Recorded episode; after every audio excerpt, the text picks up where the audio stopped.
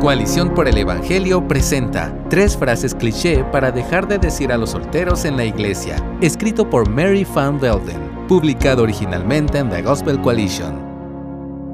Los solteros en la iglesia son a menudo receptores de palabras de ánimo no solicitadas, palabras que, si no están fundamentadas en las verdades de las escrituras, pueden infligir dolor y cultivar la desesperanza.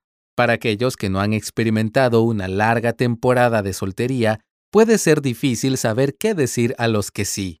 Demos un vistazo a tres clichés comunes que malinterpretan la soledad y la falta de propósito que a menudo sienten los solteros y reemplacémoslos por promesas verdaderas de las escrituras. Número 1. Tienes que estar contento para que Dios te dé un cónyuge.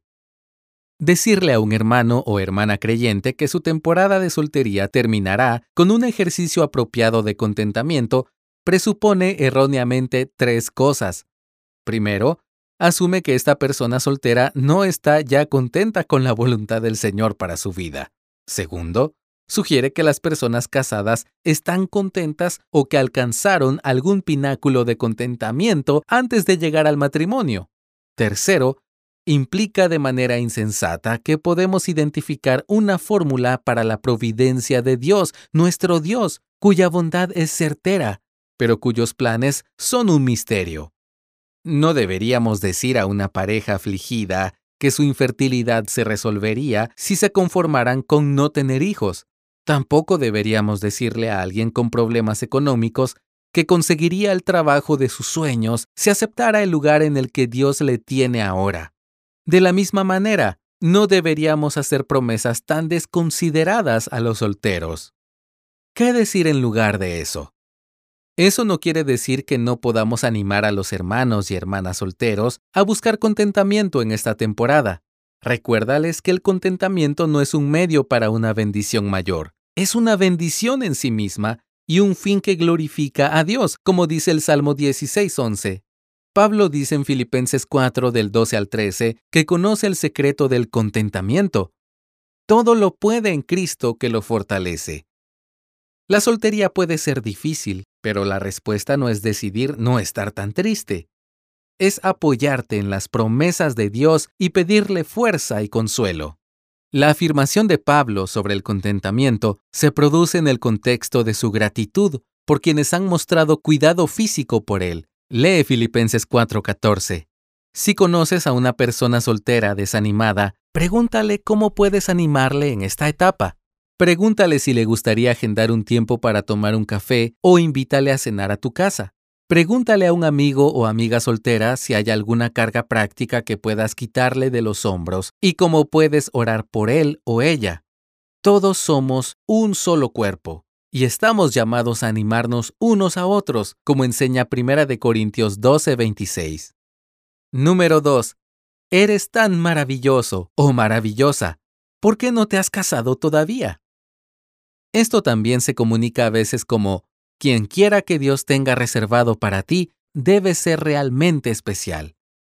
He oído versiones de esto desde que era niña, así que cuando llegué a la edad adulta ya tenía una idea equivocada de dónde provenía mi valor y validación dentro de la comunidad de mi iglesia. Gran parte de mi deseo de casarme era una necesidad de ser afirmada, de sentirme digna y amada, de sentir que tenía un lugar en la familia de Dios. Parecía que si alguien no me amaba románticamente, todas mis cualidades positivas nunca serían plenamente validadas y aprovechadas. Los solteros de nuestras iglesias ya son valiosos, no por su situación sentimental, su carácter o su servicio, sino porque nuestro Salvador murió por ellos. ¿Qué decir en lugar de eso? Si este hermano o hermana es tan maravilloso, explícale por qué. No pienses a quién podría bendecir en una relación matrimonial. Dale las gracias por ser una bendición ahora mismo. Dile que estás agradecido de que esté en tu iglesia, en tu lugar de trabajo o en tu vida. Más aún, asegúrate de que los solteros sepan que su valor no depende de encontrar a alguien con quien casarse. Ellos, al igual que cualquier otra persona en la iglesia, están corriendo la carrera de la fe. La identidad principal de una persona soltera es la de un pecador que ha sido redimido. Lee Gálatas 3:28 y Colosenses 3 del 1 al 4. Dios trae buenas personas a nuestras vidas en diversas relaciones, pero en última instancia, a quien Dios realmente tiene reservado para cada uno de nosotros es a Cristo. Fijemos nuestros ojos en Él, como nos anima Hebreos 12 del 1 al 2. Número 3. Ya viene tu turno. Si alguna vez ha existido una promesa que no pueda cumplirse, es esta. De la misma manera que no podemos calcular el momento en que Dios nos proporcionará cónyuges, tampoco podemos saber si tiene alguno reservado.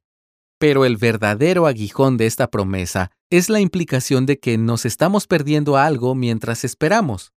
Considera aspectos del matrimonio como el compañerismo, la santificación, la familia y los lazos profundos con un coheredero.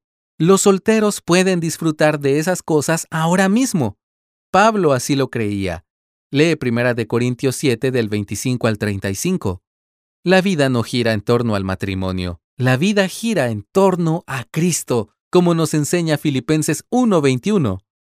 Si los cristianos seguimos confundiendo las dos cosas, expondremos tanto a los casados como a los solteros a la decepción de un Dios falso que no puede traer gozo.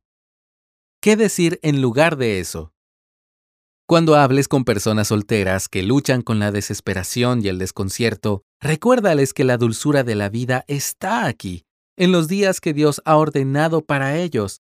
La santificación viene por obra del Espíritu mientras esperamos en el Señor y confiamos en su bondad. El compañerismo, la comunidad y la preciosa comunión con hermanos y hermanas eternos son nuestros en el cuerpo de Cristo a medida que nos adentramos en el servicio a su iglesia y amamos a su pueblo. Lee Hechos 2.42 y Primera de Juan 1.7. En gran medida, hermano soltero o hermana soltera, tu turno ya ha llegado. Pero más que eso, un día grande y glorioso, te encontrarás con el esposo prometido en Isaías 62.5.